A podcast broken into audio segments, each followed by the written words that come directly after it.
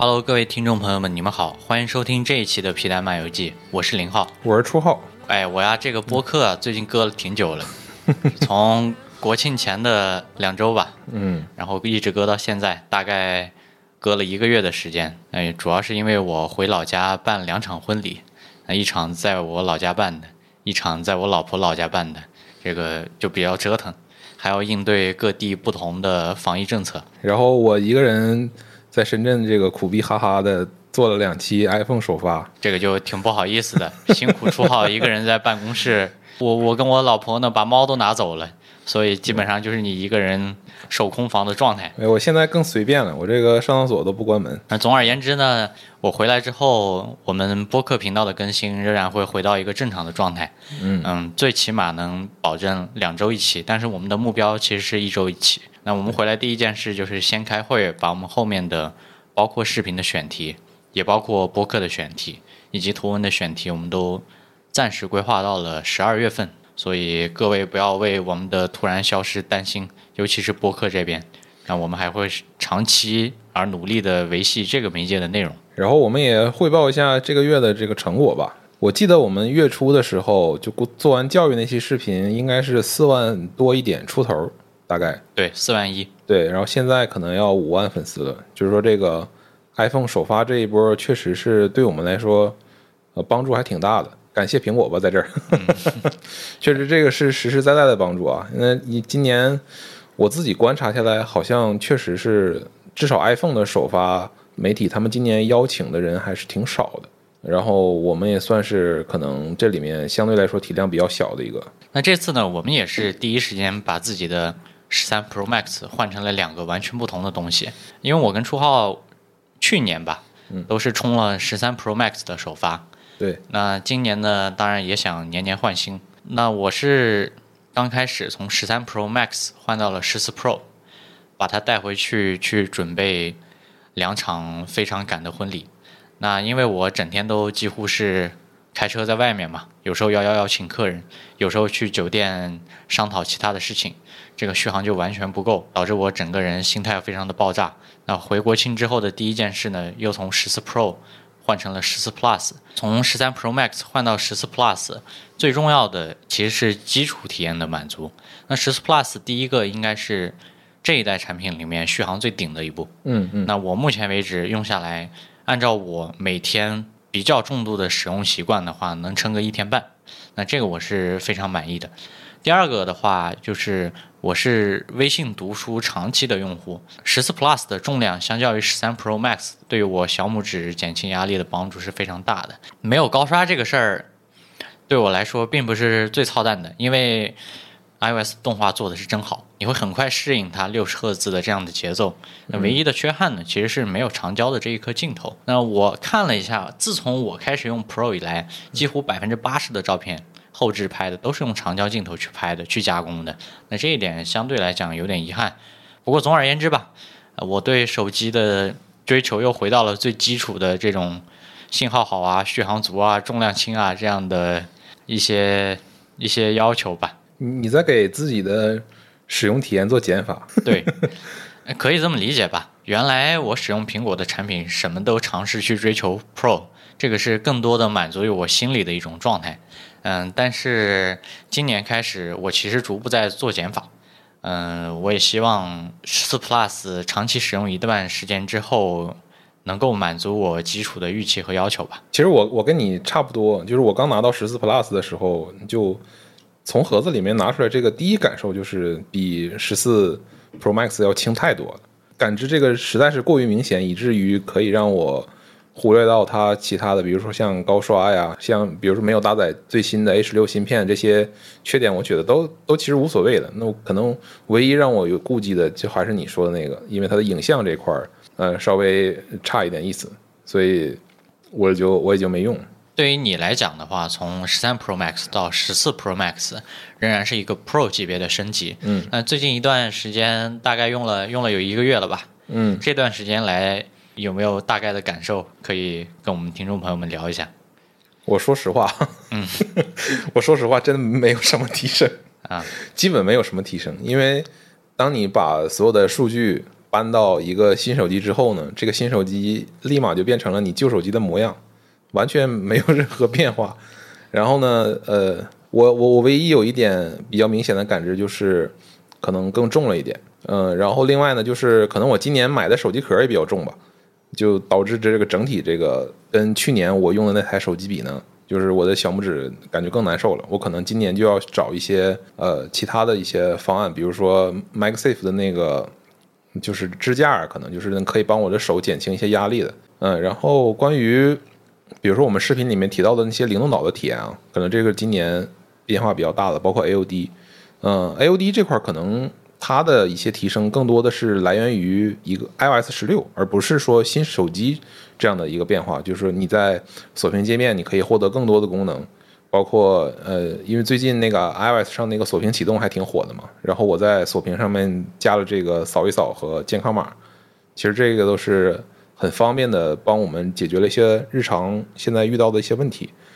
嗯，然后灵动岛这块儿，因为现在十六点一的正式版还没有发，应该大概是月底会跟着 iPad 那一波，iPad 和 macOS 那一波一起发。那等到那个时候，我们再去可能看就会看到更多的一些应用来适配这个东西。那现在目前这个阶段，我用灵动岛最多的还是听音乐、听播客，呃，可能调一调进度条啊，然后调一调这个暂停或者是嗯继续播放啊这种东西，其实就是很基础的，不会有太多太多的这种交互在里面。那我在短暂用十四 Pro 的那几周时间里面，小宇宙它给那个锁屏做了一个插件儿吧，它可以显示你的订阅量的变化和播放量的变化。啊那我就每天盯着那个，还觉得挺有意思的。啊它做了一个 on air，就是直就是直播中嗯那个、啊那个那个意思，然后就是放在那儿还挺有仪式感的，挺有意思。那闲扯完之后呢，我们还是想聊一聊国庆前我们发了两期视频，嗯嗯，都是关于新 iPhone 的，一期算是上手和开箱以及简单的功能的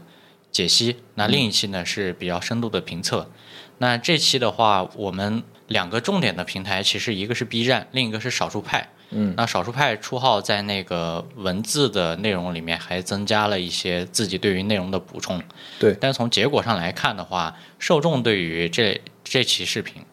尤其是后面的这个详细解析的这一期视频的评论是两极分化的。嗯啊，这个我想先请初号来聊一聊，当时规划这期视频的时候，你对这个视频本身出去的预期是什么，以及你期望观众从这个视频里面获得什么东西？我先聊那个首发那期。呃，首发那期呢，说实话，我们是第一次做苹果的这样的首发的视频。不知道大家知不知道，就是这个苹果的首发留给媒体的时间其实是很短的，又因为我们这次深圳那段时间有疫情，我们没有办法去北京，就是第一时间拿到这个新品，他们会他们就是那个用快递寄给我们，然后中间这个还我还挺怕被别人看见的，就是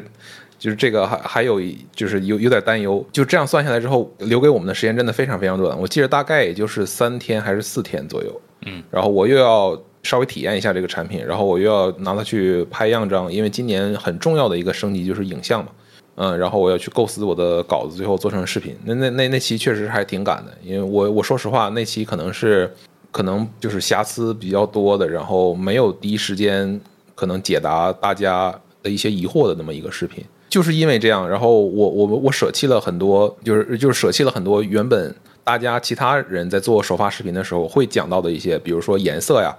比如说材质啊，比如说外形啊这些东西我都不会讲，我就我就只讲我可能最关心的那几个东西，反而可能形成了一些差异化的点。那我这个视频就没没办法构成让大家看看评测或者说是选购建议的那么第一个第一个视频，我可能只能变成第二个或者第三个，但是我觉得也还不错。然后再聊第二个，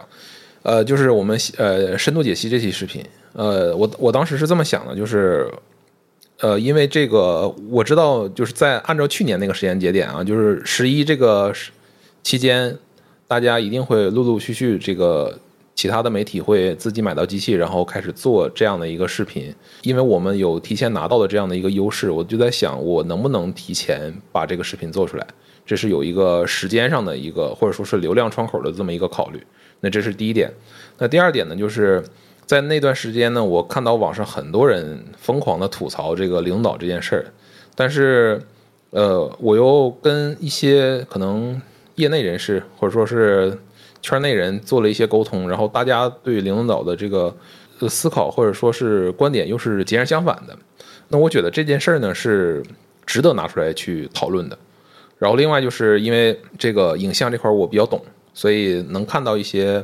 可能其他人不是那么了解的那些门门道道，所以说这些东西呢就呃构成了一个一个的这些点，我觉得我是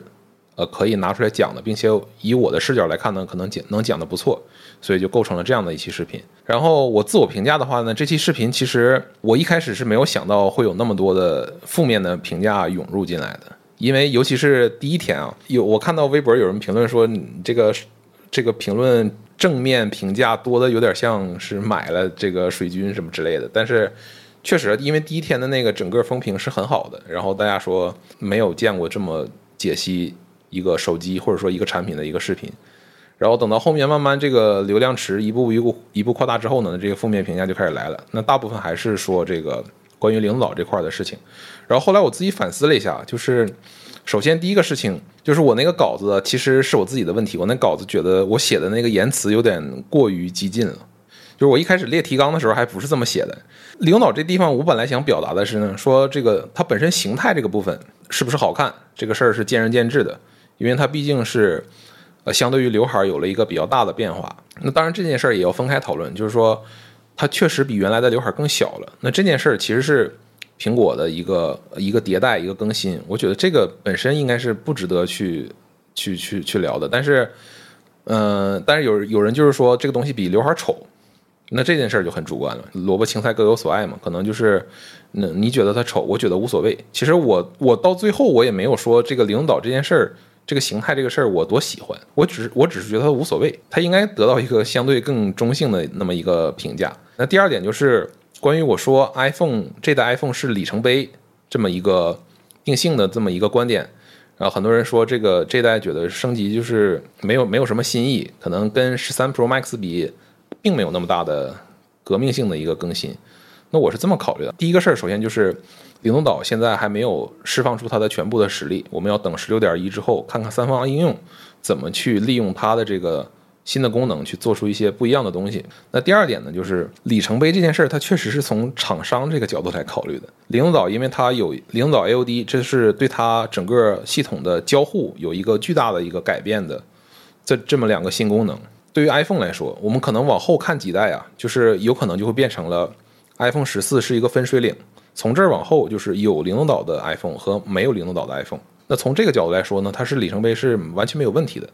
但是我看到有一个 B 站的评论说的很好，就是里程碑是里程碑，但是它不不一定值得买。对于用户来说，嗯，这个是我觉得是非常非常正确的一个观点。就是我们大家都知道，苹果在第一代做这种大的形态上，或者说是软硬件结合的这这些功能上革新的时候，第一代往往的就是它的稳定性，或者是相对来说都是比较差的。可能到第二代、第三代，它才是才是一个更成熟的一个完全体。那这个时候，我觉得。呃，对于用户来说，才是更值得购买、更更值得长期来使用的。我我觉得大家还是要就是正确的看待这么一个我的一个 修辞的一个一个描述。我我也认可，就是你十四 Pro 现在不一定值得去买，尤其是在十三 Pro Max 二级市场价格降了比较多的一个情况下，看你是什么样的一个需求。就是如果说你是一个非常追新的。然后希望就是能获得一个最新的体验，然后享受这种什么科技之类带来的一个乐趣啊，或者说是呃体验或者效率的提升，那我觉得十四 Pro 是没有问题的。那如果说我就想要一个稳定的、高性价比的这么一个，然后又是 Pro 级别的这样的一个 iPhone，那可能十三 Pro Max 确实还是挺好的。我就从内容的角度来看一下这个事情，或者跟听众朋友们分享一下，因为这两期视频从结果上来讲。或者从最终的数据上来讲，一定是出圈的。嗯，因为我们原来就是这么看自己的视频，有一个可能不算成文的规则吧，就是如果一期视频的播放可能是你粉丝的两倍以上的话，那我们认为这个视频就基本上出圈了。如果作为粉丝来讲的话，了解两颗皮蛋的话，会知道两颗皮蛋惯有的风格和讨论事情的方式到底是什么。嗯，但对于新进入的观众来讲的话，他对于你整个视频的脉络。你这个账号的定位和主题，他是不了解的。他根据你的标题和封面抱有的期待，那是不一样的。游客或者说第一次接触两个皮蛋的观众，对于这个账号本身到底要做什么事情，就是跟老粉丝比的话，没有那么了解。我们这种就是平铺直叙，然后相对来说没有那么多花活儿，不不会整活儿的视频呢，它其实大家可能需要一个，尤尤其是我记得那个特别有意思，国庆节的时候跟原来 OPPO 的同事吃饭，他说你我看你的视频需要这个呃沉下心来，然后找一个大块儿的时间。嗯就没没有办法说是这个边边吃外卖边看我的视频，就我的视频很不下饭，对吧？但是但是我的视频里面信信息量相对会比较多，会很多的表达我的一个观点，然后并且我顺着你这个补充，就是呃呃，如果经常看我们的视频，或者说看过我们几期的视频，就应该能从我们那些字里行间和表达的态度，包括选择的音乐当中，你就能感觉到，其实我们的视频不是一个吹 iPhone 的视频。就我也不是，我也不会说我自己是果粉之类的，就是我觉得这个词儿没有什么意义。就是我我不想当一个品牌的粉丝，我想当产品的粉丝。我们这个视频其实更多的是在想要把呃产品里面做的比较好的东西表达出来，然后并且呢，就是我也希望呃，如果说我我们这些东西是相对有见地的，然后大家这些做安卓的国内品牌呢，也可以相互的这些吸取一下，对吧？其实我们做这些视频是表达这么一个观点的，或者说我们的频道的定位就是这个样子的。另另外就是，你看我们这期那个 iPhone 十四深度解析这期视频的最后的结尾，其实我们是表达了对整个安卓这边市场的一个巨大的一个担忧，就是我我我们都觉得，就十四和十四 Pro 这个两个系列做成这个样子，今年冬天对于安卓来说真的是非常非常危险的。我那天跟初浩，我们俩开玩笑说，我们目前的视频拿出去，到底受众是 B 端还是 C 端的？这其实是一个很有意思的问题。就我们尤其是深度的这一期视频传达出去的话，好像它是一个更面对 B 端的这样的一个视频，我们收获了很多业内朋友的认可，对，嗯、和点赞，但是我们同时又收获了很多普通观众的批评，甚至是指责和谩骂。一方面是我我们的视角就是确实是不是站在一个普通用户的一个视角，然后另外一方面就是可能是有一些信息的滞后的，就是我们所表达的那些东西呢，可能不是当时当刻就立马能够展现出来的。你比如说我们之前我们在三月份的时候就做了今年 iPhone 的预测视频，那然后 WDC 上我们也预测了那个 AOD 它锁屏界面那个大概的样子。其实这这些东西它需要一定的时间，嗯，也不是说我们预测有多准啊，但是至少我们能保证我们的所有的预测是有逻辑的。总而言之吧，跟我们的新观众去继续分享一下皮蛋这边的定位。啊、目前为止的话，我们很可能接下来的很多视频都会以类似的风格去出现。那对我们肯定会舍弃一些流量，但是我们有关于内容本身的思考和追求吧。第一个部分聊完呢，我们就接下来以 Pro 这个产品线为核心，来聊聊我们对于今年的新 iPhone 的几个思考和观察吧。嗯，那第一个首当其冲的当然是灵动岛。我发现现在喷灵动岛，现在不是流量密码了。刚开始那个首发那一段时间喷这个灵动岛流量密码，好像对，它已经变成一种，我感觉已经变成一种政治正确了，好像你不喷就就不对。是。但是我们其实想聊的第一个事情是，灵动岛实际上是服务无孔化思路下的一部分。嗯，那我们原来都在消费电子的公司去做产品，那大家心里有一种偏执，就是追求某一些产品设计局部的无孔化。我我们俩录播课之前我就聊，好像人类基因里面就有这样的一种偏执，我要追求一个跟自然界去无限趋近的东西。比如说一块石头，比如说一一片树叶，再比如说大刘小说里面的那个水滴，对呀、啊，这个就是人类对于这种工业制成品的无限的遐想，都来自于这种基因里面，好像对于自然的无限贴近。那从无孔化这个思路，其实来看这个产品的话，苹果其实包括所有的消费电子厂商。这些年一直在做很多动作，都是围绕这个战略去进行的。那比如说早一点的取消耳机孔这个事情，对苹果来推进 TWS 耳机，再比如说，今年美国的 iPhone 的版本是没有卡槽的。很多人都在说现在 iPhone 没有 Type C 是个缺点，但我觉得苹果有可能完全把这个东西拿掉了。就是我我今天嗯在我们那个视频下面的评论里面也有很多人说，呃，比如说除了这个呃充电或者说侧滑返回之外，很多人都在说这个 iPhone 没有 Type C。但我我我自己是这么想的，就是我们到为什么要特别在意这个是不是 Type C 接口这个问题呢？它是 Type C 接口或者是 Lightning 接口，其实都好，但是它不也是那一根线吗？就是它还是要有一根线呢。为什么我们不是不是设想它完全就没有线了呢？嗯就苹果在这方面的软硬件体验，我我早就已经都准备好了。一是无线充电，充电这个事儿，它是虽然说你你你不能说它充电的很快，但是它有解决方案。第二个是，呃，在数据传输这一块儿，它在手表上做了那个六十赫兹的这个六十 G 赫兹的，类似于近似于毫米波的一个高速无线通讯协议。它其实这这些无我所有关于无线的东西，或者说你说无孔的东西，它早都准备好了。为什么我们非要去考虑就是它换不换 Type C？它如果换了两代 Type C 之后，然后它就变成了无孔的手机，那那两代 Type C 的 iPhone 变成了什么呢？一个丰碑吗？一个墓墓碑吗？我们有时候聊事情有个观点吧，或者思路，嗯，叫以始为终，就是你站在终点去推测你前面到底要干什么，而不是说看到一个问题之后缝缝补补。那苹果这些年很大程度上来讲，我从我们的观察来讲，就是在干以始为终的事情啊，以终为始的事情。对对对对，苹果它其实就是看得很远的，你你你能从它的产品布局里面隐约的能感觉到，其实它在做产品规划的时候，应该是就能提前大概三到五年都会有非常清晰的产品的这些路线，就马上就能出来。那五年到十年之后呢，他们也有一个大概的方向，只有这样才能它才能把就是能把每一代 iPhone 的升级做得这么稳健，对吧？不会说某一年突然一下子升级点很多，然后某一年突然一下升级点很少。它其实在，啊、在 iPhone 早些年发展的时候，你比如说像呃从四到呃七那个那个那个时间点，其实它的整个这个团队没有那么成熟，不会那么稳定。那那个时候多多少少会你会看到某一代产品升级幅度没有那么大，缝缝补补又一年嘛。到这两年的时候，尤其是 Pro 这个系列出来之后，你会能看到苹果每年的升级节奏是非常稳健的，并且现在越来越激进。这个我们在相机预测那期视频里也讲到了，苹果现在 Pro 系列的那个相机是每年都会升级，对。这个在以前都是从来没有出现过的事儿。那对于产品从业者来讲的话，其实苹果的产品反而是更好预测的。是的，让你，去预测一个可能安卓这边的某一个厂商这一代和下一代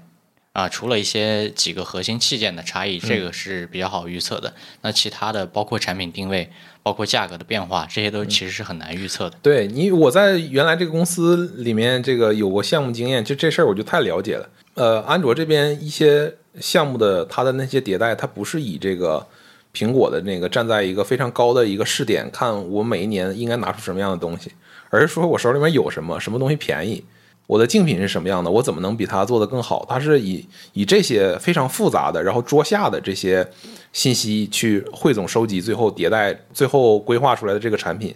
那这些东西是我们无从参考的。对如果站在一个局外人来说，那所以这个预测就变得非常的困难。所以你看到每年有给有给 iPhone 做预测的博主，但是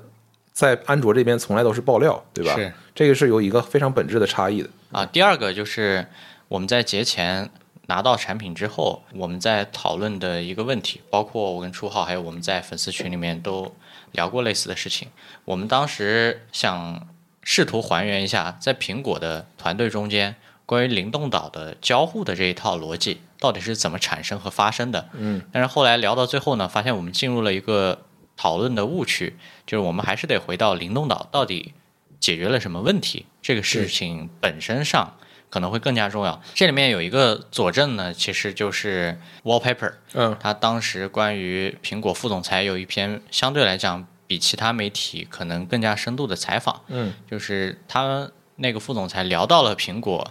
产品团队整个可能是办公的方式，或者说协作的方式，对，就是大家是所有部门的人坐在一起去共同讨论，在把 Face ID 的整个模组体积变小的情况下，我到底用这一块区域来干什么，给用户提供什么价值？他们是这样的一个逻辑，而不是像我们很多时候在安卓的厂商去工作的话，我你肯定也有这样的经验，对就是硬件先行之后，软件去给硬件找补，对，就往往会有这样的事情发生。对，你就是如果说你陷入了这个逻辑当中，其实你你心里面就是有这个潜意识，就会觉得这个东西就是软件给硬件去去这个这个遮遮瑕的，对吧？就是就是或者说叫史上雕花。我后来我其实我一开始心里面也有这个这个问题，然后包括我在直播的时候，我看弹幕里面也有人问这个问题。其实这个问题本身是一开始感觉是很好的问题，然后包括其实我们在媒体沟通会里面也问了苹果的人。当然，他们他们给我的回答是相对比较官方的，就是说这个它是一个软硬件结合的多团队协作的这么一个整体的体验，它并不存在谁先谁后的问题。就是卷宗那个文章里面，他也也提到了这件事儿，它确实应该是这样的，不然的话，他不会说这么就不会说他做的完成度会有会有这么高。因为我我我我们可以想象当时苹果这个决策逻辑是，或者说决策的这个过程是怎么样的，就是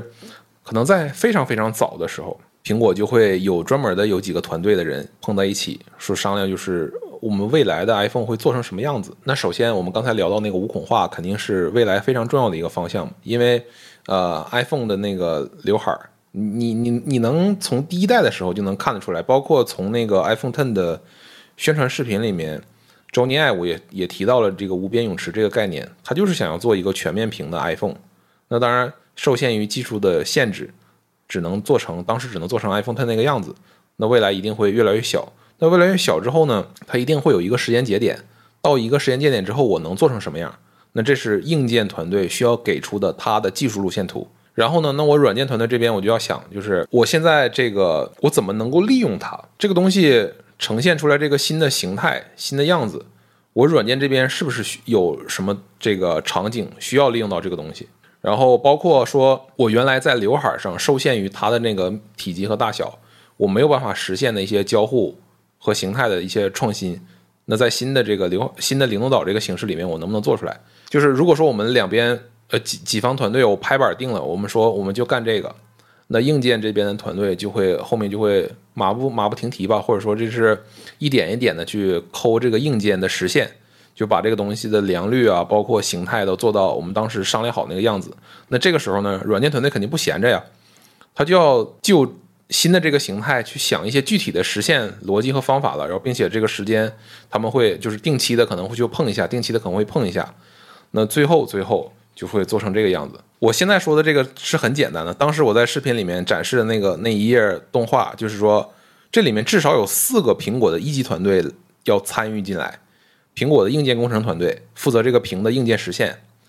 苹果的这个人机交互团队负责整个 UI 的设计和交互，然后软件工程团队负责软件领导功能的实现，还有三方 API 的这个实现。第四个就是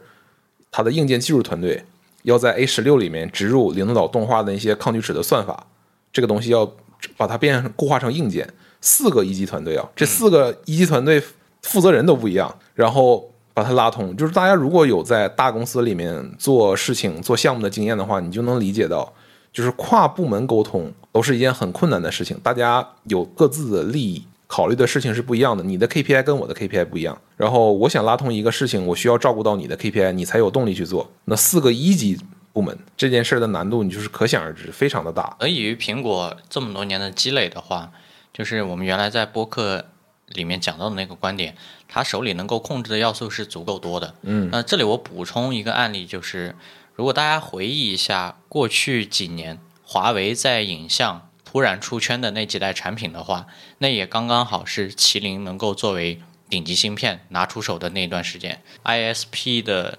设计的部分一定是和影像团队在这个芯片最早期的过程中来聊，我们这一代影像到底要做成一个什么样的状态。但是很不幸的就是，除了华为这几年被制裁的话，那我们这边其他的安卓厂商，那仍然芯片这一部分需要去依赖像高通啊、MTK 啊等等类似的这些厂商。当这个要素没有办法自己完全去控制的话，或者说当很多要素都不掌握在你手里的话，那大家就常常变成了所谓的时尚雕花的这样的问题，来软件给硬件擦屁股。对你，包括你看，其实。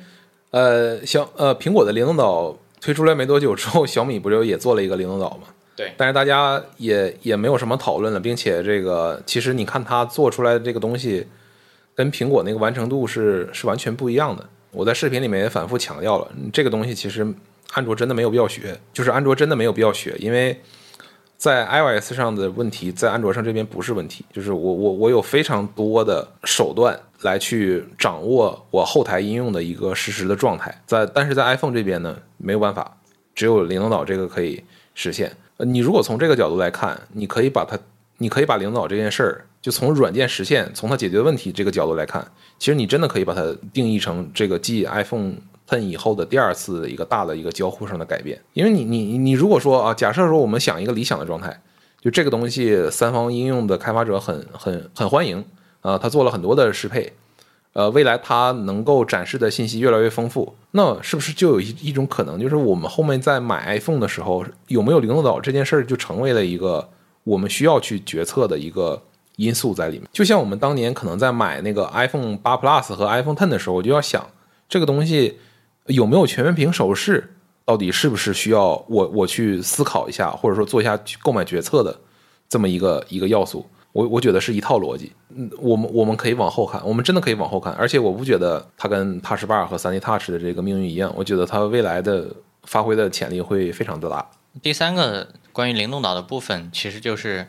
我当时在跟初号刚拿到机器讨论灵灵动岛的时候，我们刚开始试了一下这个。本身可能系统自带的一些功能，然后后来又有一些看到了那个十六点一的开发者文档，嗯，那初号问了一个问题，我觉得挺好的，美丑我们先放一边。当灵动岛这个交互出现在一个用户面前的时候，用户失去了什么？对，这个是初号当时表达的观点，那也是我非常认可的观点。用户什么都没有失去，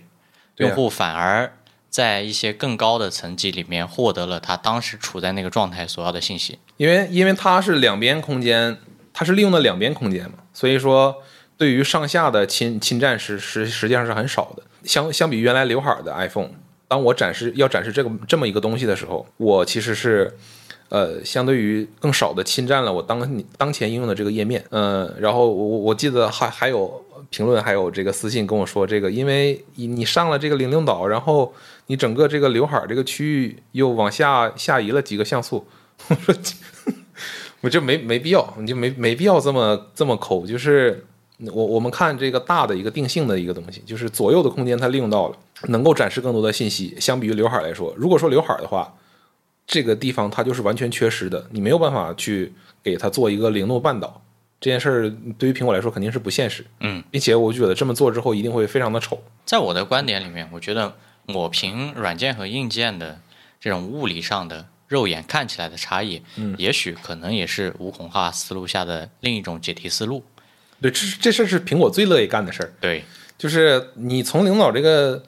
他的交互和展示出来的这状态，你很明确的明很明显的就能感觉到他们想做一个事儿，就是模糊硬件的软件的边界。对，就是他不想让你知道这个领导这个东西是从哪儿延伸出来的。他也不想让你知道这个东西是从哪儿消失的。当然，他事实也是这么做的。就流动岛这个东西本身，它那个外面那圈是 UI 画出来的。大家如果没有没有做过手机的项目，可能有一个信息是不知道的，就是真正硬件生产出来的有挖孔形态的，或者说像流动岛形态的这么一个屏幕，它那个真正的硬件的边缘其实没有这么平滑，它是全都是锯齿，因为你没有办法保证说我每一台手机的它的那个所有的那些圆角、那些边缘都做的那么平滑。它为了能展示出它的平滑呢，它一定是在 UI 上要重新画一次那个黑边，画一次那个圆角。呃，领导是这样，然后整个那个呃，就是屏幕的边缘，就是那个弧呃圆角那个地方，它也是这样的。其实安卓也是这样，都是这样的。那这件事儿其实就是。你你你根本就不知道它这是硬件的孔还是软件的孔。我我又突然想到六 S 到七的这个差异，从一个可按下去的 Home 键变成了那个 Taptic Engine，嗯，本身提供的震动，那对于用户来讲的感受可能没有那么明显。你仍然从物理上感觉你是按下去的，嗯，那实际上是马达在震动。啊，对。然后我在我我就是这个之前我们路费了一期播客，然后这儿我也补充一下。就我觉得 iPhone 七这一代是真的是被完全低估了的这么一代产品，就是因为它这代产品受外观的那些呃工艺的激进，导致了就是负面的评价非常非常的多，包括可能也有硬件的一些，就是啊，你看我们又回到了一个非常奇怪的不跟用户贴近的那么一个视角。就这个产品，如果你买回去，它体验可能就是很糟糕的，就是有什么断机带的问题，然后有那个什么不就是阳极氧化那个掉掉漆的那些问题。但是你从一个公司的视角来看，从一个产品规划的视角来看，iPhone 七它绝对是一个，它是一个承前继后的那么一个东西。我是非常喜欢这代产品的，包括就是我第一台 iPhone 就是买的 iPhone 七，iPhone 在 iPhone 七的那个时候才把那个摄像头跟它的那个机身的圆角匹配到一起了。啊，第二个部分呢，我们来聊聊相机。相机其实也是我们视频的重点部分。大家听到这期播客的时候，可能我们 B 站的频道又会再发一个。关于国庆期间，初号带着好几台不同的手机，甚至包括一台相机去做影像横屏的这样的一期视频。那我们其实想聊的是这几年大家都在聊计算摄影。那计算摄影其实背后有一个隐藏条件，算力。对，就是计算的能力，处理图片里面信息的能力。那这个部分，我想请初号来。着重聊一下，这个你是你的拿手绝活了，就属于说我们吃老本了。就是这个按按理说这个这个吃老本的这个速度不能太快啊，不然的话我们就没有东西讲了。反正就是归归根结底，就是呃做计算摄影其实有两个非常核心的东西，一个是你刚才提到的算力，第二个就是高速化，就是我们在视频里面提到的。呃，我们一来一来一个一个讲讲，就是我听到就是微博的算数码啊，就是原来我们的老板，他提个他提了一个非常非常有意思的观点，就是大家现在对于手机计计算摄影的那些负面的评价呢，它其实恰恰是因为算力不够导致的。嗯，就是如果说这个东西我有无限多的数据，我在单位时间内我可以获得无限多的数据，然后我的算力也足够强，我可以算出一个。媲美，我真的可以算出来一个媲美，就是专业相机，呃，或者说是更大画幅的那么一个相机的一个画质效果，就是因为现在的算力不够，所以它算的那个东西呢，就是东北话讲叫半拉卡机，就是说不完整、破碎的，就是也也也也有很多就是非常非常奇怪的那些瑕疵。大家在这这个方向上的努力肯定是是有目共睹的，所有人都在追求计算摄影的那些好的画质。那算力的提升是一方面，所以这里面我们看到两个，除了苹果之外，看到两个非常有意思的一个呃实例，就是第一就是 OPPO 的马里亚纳，它的那颗就是在 ISP 上搭载了一定的 AI 的算力，那就可以进行一些非传统常规算法的那些 AI 的那些东西的介入，那这个里面它可能是给未来提供了非常大的一个潜力。就我我听到很多消很多消息在说明年的。Find X 六是一个非常牛逼的影像旗舰，到时候我们可以拭目以待啊！到时候看看，呃，马里亚纳在新一代的这个产品上会做出怎么样的一个画质。那第二个点就是前一段时间谷歌发布的那个 Pixel 七 Pro，他们这一代就是第一次，虽然说我们大家看到的是这个这一代的 Tensor 的芯片，它在整个 CPU、GPU 的性能上跟上一代是一模一样的，完全没有提升。但是我们看到的就是这两天陆陆续续有媒体的一些实测，我们看到了它在 ISP 上的进步是非常明显的。它这一代第一次可以实现了，就是就是 ISP 直接解这个斯拜尔的肉，然后并且呢可以叠加它原来非常引以为傲的那个 Pixel Shift 的这个算法，这就导致了它的这个变焦的能力，就是就是我这个四十八枚的这个传感器跟苹果一样，我两倍放大，然后就纯用这个高像素去做，而不是说这个我单独弄一个两倍的镜头。它在这个上面的画质提升，相比于上一代是非常非常大的。那所有的这些都是要体现出这个计算摄影的这些好处。那算力这是一方面，然后另外一方面就是高速化，因为这两这里面有两个瓶颈嘛，一个就是你 sensor 读出的这些数据的速度快不快，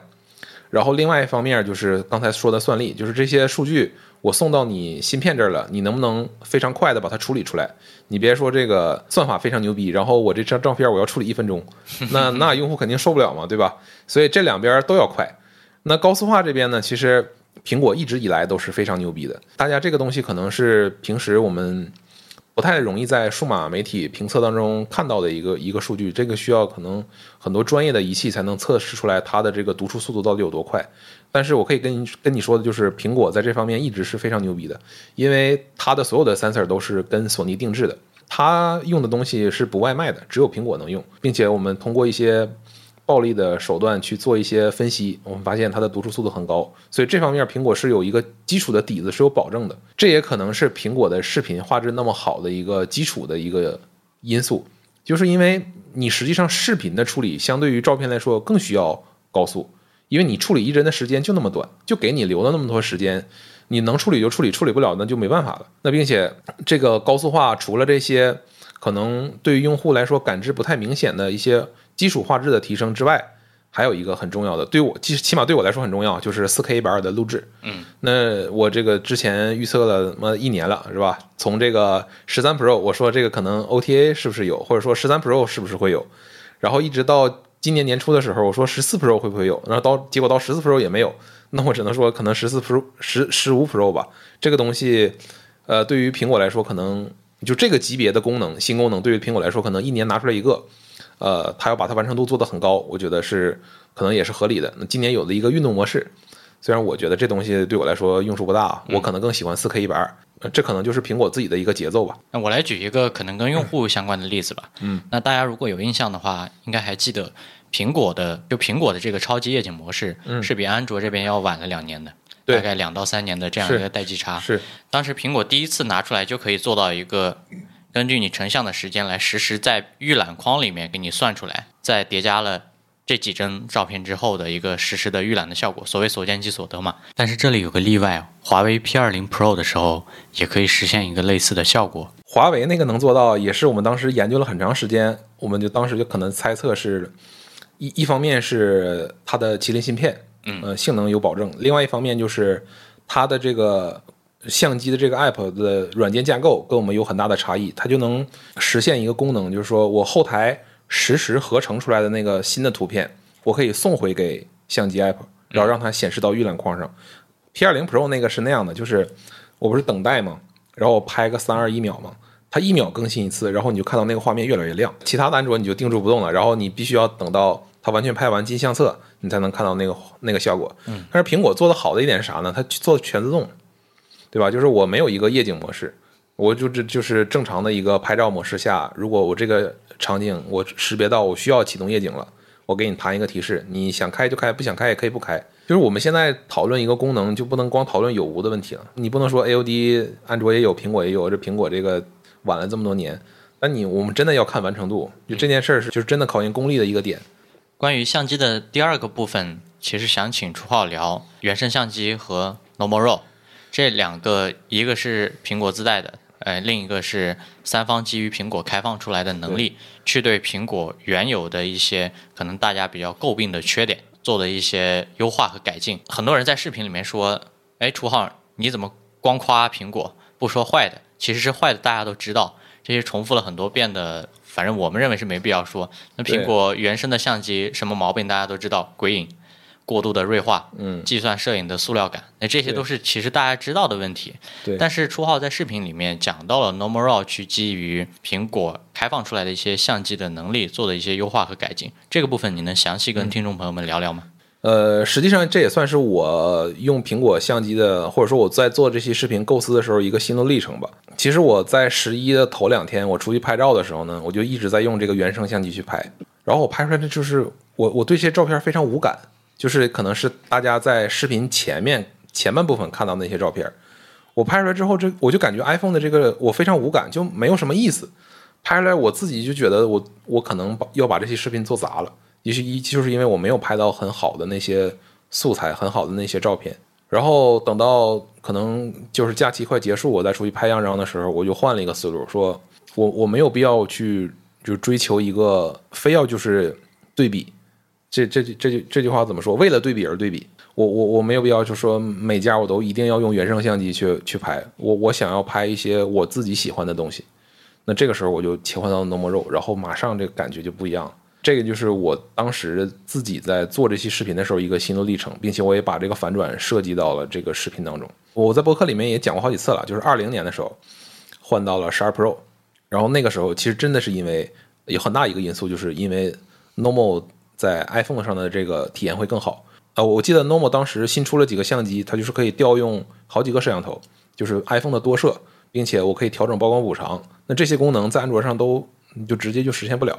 我只能调用一颗摄像头。然后呢，曝光补偿这功能也是失效的，就很导致了我我我有很多时候是拍不到我想要的那个效果的。然后外加很多原因，就是我就是思前想后，后来我就换到了十二 Pro，然后那个时候我就开始重非常重度的使用。Normal 的这个拍照基本上就是放弃了原生的相机，除了可能拍视频的时候，因为离不开那个杜比世界嘛，我拍视频的时候还会用原生相机，但是拍照的时候我全都会用 Normal。其实 Normal 它所有用用到的那些能力都是苹果公开放出来的。你包括就是它的整个影调啊，然后锐度的控制啊，包括叠加色彩方案这些东西，全是苹果的原生的接口。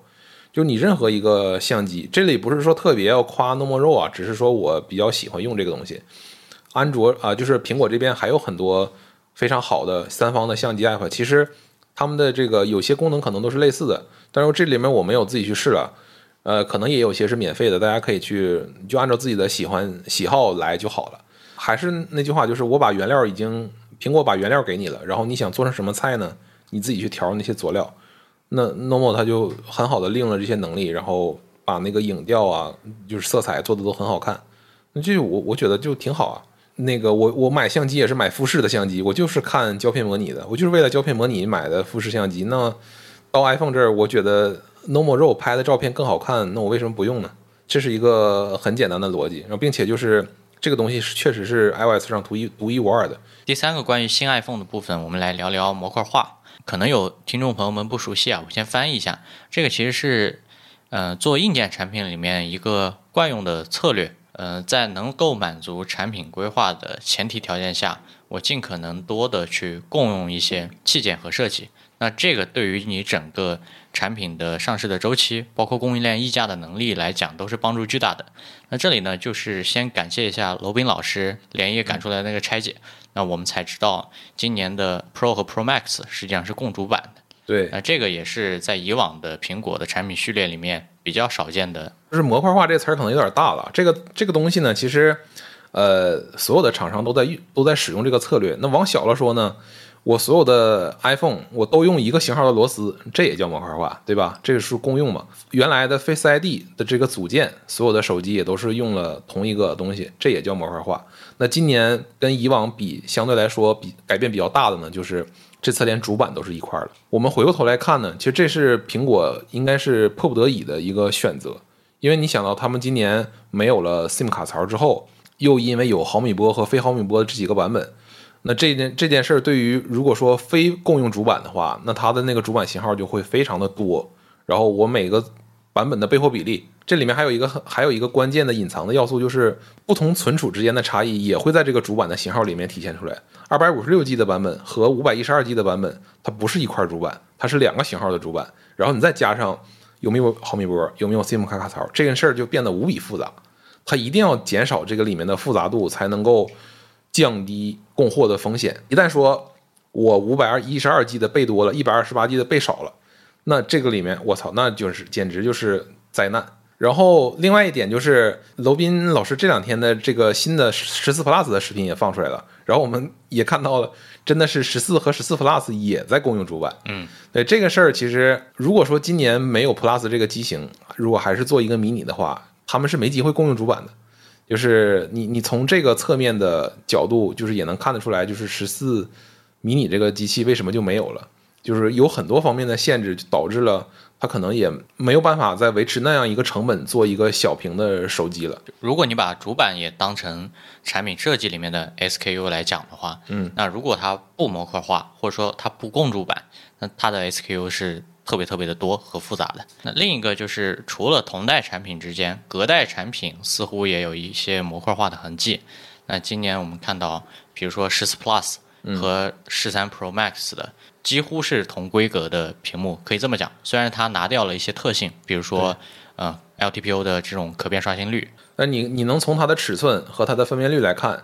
这个屏幕至少就是。因为因为屏幕模组这件事儿呢，它又是有很多复杂的东西了。就像，呃，相机模组，你可以把它简单拆分成镜头、对焦模块，还有那个 CMOS 这几个小的东西组成的。嗯，那屏幕其实也分有很多个很多个模块在里面。对，你你一定能想到，就是既然它是同尺寸、同分辨率的。那里面一定有很多东西是可以共用的，就是你保证了这个屏幕，我可能是从整个一块大板上切下来的一模一样的东西，然后最后有的它变成了十四 Plus，有的可能变成了十三 Pro Max。当然，现在十三 Pro Max 停产了，应该就是原封原来的很大的一部分的产线的那些东西，就是直接变成了顺切变成了十四 Plus 的产线。它元件的共用越多，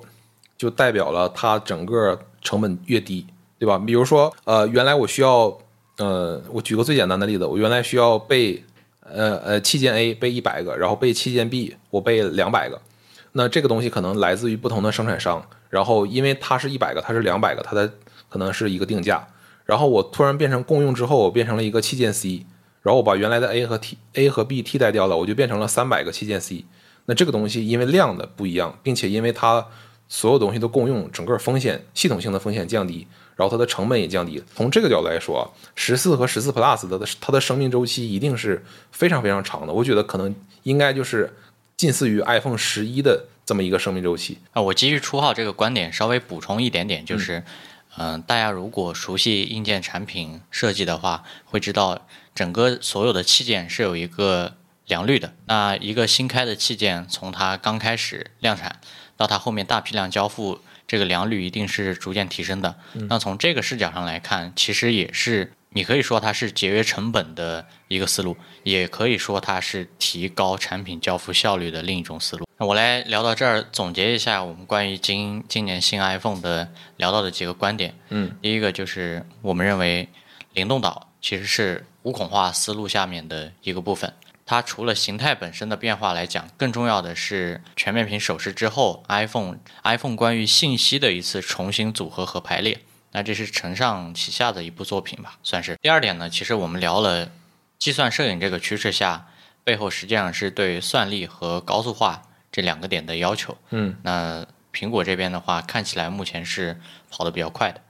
第三个，我们聊了硬件产品设计里面。嗯，一个惯用的思路，通过模块化的这种组件的设计来控制整个供应链的交付的风险。那从 iPhone 本身跳出来，我们还是想聊聊我们节目开头提的我们两个的那个担忧。关于手机市场，我们其实还是比较担心的，就是苹果这两年肯定也是非常清晰的知道，目前全球的智能手机市场一定是一个存量竞争下的换季的这样的一个状态。所以，它刻意的加快了自己的迭代的步伐。这个从我们以往视频中讲解的关于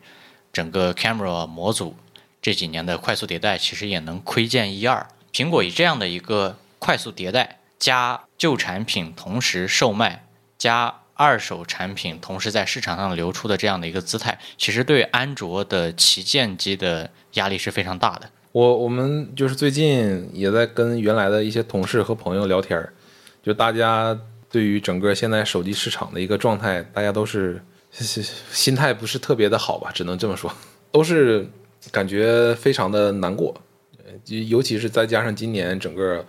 大的大的环境，不光是来自于苹果的压力，整个大的环境也是各种成本的上升，再加上这个需求在萎缩，就是大家可能不不太愿意花这么多钱换手机了。第二个的话。如果大家一旦观察到有这种势头的话，卷不过苹果的时候怎么办呢？那其实大家隐隐约约的看出了一些苗头。消费级的 AR 的眼镜，最近几个月密集发了很多新品。比如说我们在少数派其实发过一个那个 Nreal 的体验的文章，对，也包括前段时间何同学代言的那个 Pico，嗯，啊，也是交付出了不错的产品。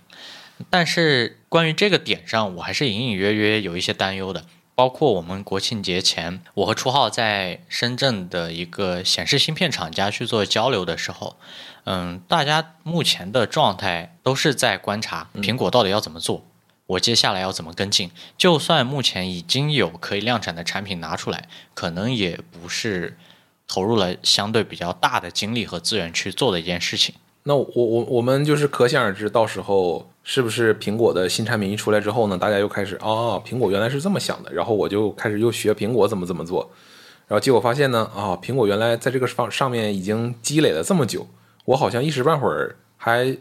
学学不学不成，学不成它的百分之百，那我先学个百分之六十，然后拿到市场上去吧，可能只卖苹果一半的价格，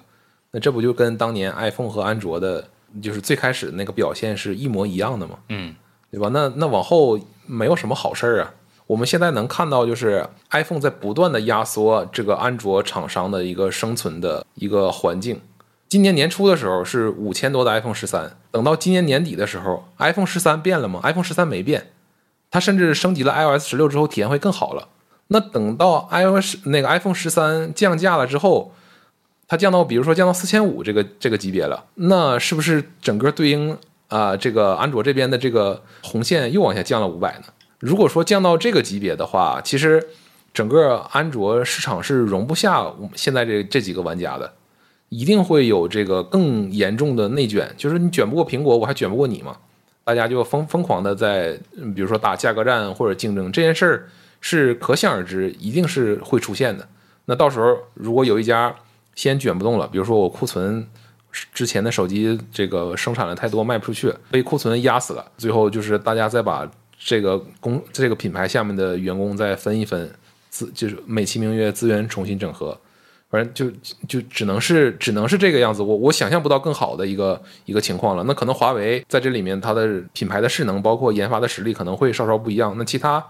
几家呢，就是都很危险这件事儿。第二条路是大家能看到，目前这些手机的厂商在汽车的这个维度开始了不同程度的探索。比如说 vivo 的产品，它会和特斯拉去联合做一些车钥匙。深度的，你比如说小米自己完全在做汽车，那介于中间档的就是像华为在。各个不同的品牌和车去做联动的这样的一些探索，不管怎么说吧，呃，汽车这边实际上是有老大哥的，或者说新能源汽车和智能化汽车，那就是特斯拉。这个东西现在已经没有必要等到苹果出一个可能很先进的产品了，特斯拉就是大家目前为止关于汽车智能化的一个最大的对手。如果大家实际购买了，比如说特斯拉的汽车，或者说国内新势力的汽车也好，你可能在日常的体验中并没有什么差异。但这里我可以推荐大家去看一下，懂车帝他们最近做了一个在国家建的一个关于智能化驾驶的一个封闭道路里面的测试，就是考验汽车本身的计算能力，应对不同复杂的驾驶的工况和场景下的表现。那特斯拉的表现无疑是最优的，在任何场景下，包括识别突然。停下来的行人，识别大雾天气里面一个静止的物体等等类似的所有的场景，它都是可以通过的。那反观其他的可能国内的一些新势力啊，也包括了像比亚迪的这种老牌的厂商，它在这个部分就做的不是那么好。苹果可能是在最近的二十年之内第一次遇到一个说这个领域不是我重新发明了一个产品，是他妈特斯拉重新发明了这个产品，然后又因为。这个东西是大家肉眼可见的未来的一个方向，我又必须要跟进，所以大家就能看到，就是也能从一一些呃小道消息或者说是那些爆料能看到，苹果在做汽车这件事上其实是非常的摇摆，不像是自己做像 iPhone 或者说像这个笔记本电脑这么清晰的这么一个状态。就这里面，嗯，特斯拉其实是是非常牛逼的，就是。呃，大家就是就就是这个阶段确实是，你可以不用学苹果，但是你可以去学一学特斯拉。也许苹果在可能接下来的某一个时间点里，会交付出一个它关于驾驶本身的思考的这样的一个产品。嗯，但是这个产品具体要等到什么时候，我们目前也不知道。不管从苹果的自动驾驶团队换人的频率来讲。还是说，从一些今天初号跟我聊说，有些小道消息说，苹果可能直接去干直把汽车 L 四和 L L 五的那种级别的自动驾驶。对你且不说这个技术能力，我相信苹果一定有办法实现。嗯，那法律法规的条文的成型，这些都其实对它做产品会有一定的阻力。这就是大家如果说从这个时候开始卯足了劲儿就干这件事儿，就是有非常有机会，也有也有可能能够跟苹果同台竞技。就是如果苹果那时候拿出来一个东西，可能大家不会落得那么远。那但是如果说你从苹果发布 AR 眼镜那一天开始说我要开始立项，加大资源投入，我要去研究这么一个东西，那你你可想而知你会被苹果甩出多远。就是那个代码的积累量，就苹果做这件事做了多久啊？它在各个产品线上去去做技术的试验田，那个雷达到底有啥用啊？你说现在放在十四 Pro 上，包括 UWB 这些东西。让手表上的那个手腕的手势的识别，所有的这些东西都在为它后面的那个大的东西去服务。聊回来啊，嗯，虽然我们确确实实对于国内厂商目前的处境有一点点悲观的情绪，但是我们其实打心里还是希望国产厂商能够越做越好的。大家能从初号的视频里面看到，小米这次和徕卡合作之后，它是真真正正的想告诉能够接受这个产品的用户。手机摄影到底是什么？嗯，那徕卡在这里面扮演的角色，又给小米在手机摄影这个领域提供了什么帮助？这些小点大家有或多或少的会现在比苹果做的一些做得好，这个没有问题。但是我们可能更希望看到的就是说，呃，真正大家能够对一个一个新的品类。国内的品牌真正能能够能够站出来说啊、我重新定义了，或者说我重新发明了一个什么东西，然后呃，这个东西是我主导的，这个标准是我建立的，就这件事儿，其实我们更希望去看到的。这个也是我们频道为什么会一直产出这类内容的一个根基和思考吧。这可能时隔一个月之后呢，我们的博客频道又开始重新更新了是，啊，可能聊的不是那么的清晰和透彻，还请各位听众朋友们见谅。感谢大家收听这一期的皮蛋漫游记，我是林浩，我是初浩，那我们下期见，拜拜。拜拜。 As long as you want me to, and longer by far. How long will I hold you? As long as your father told you. As long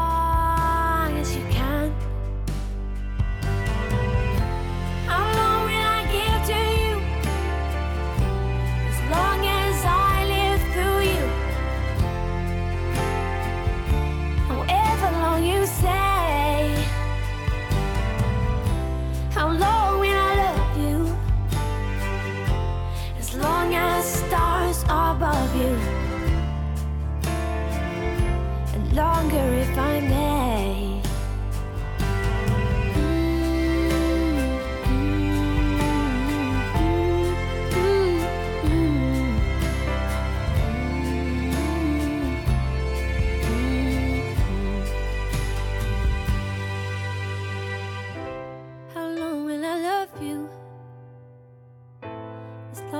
Stars above you.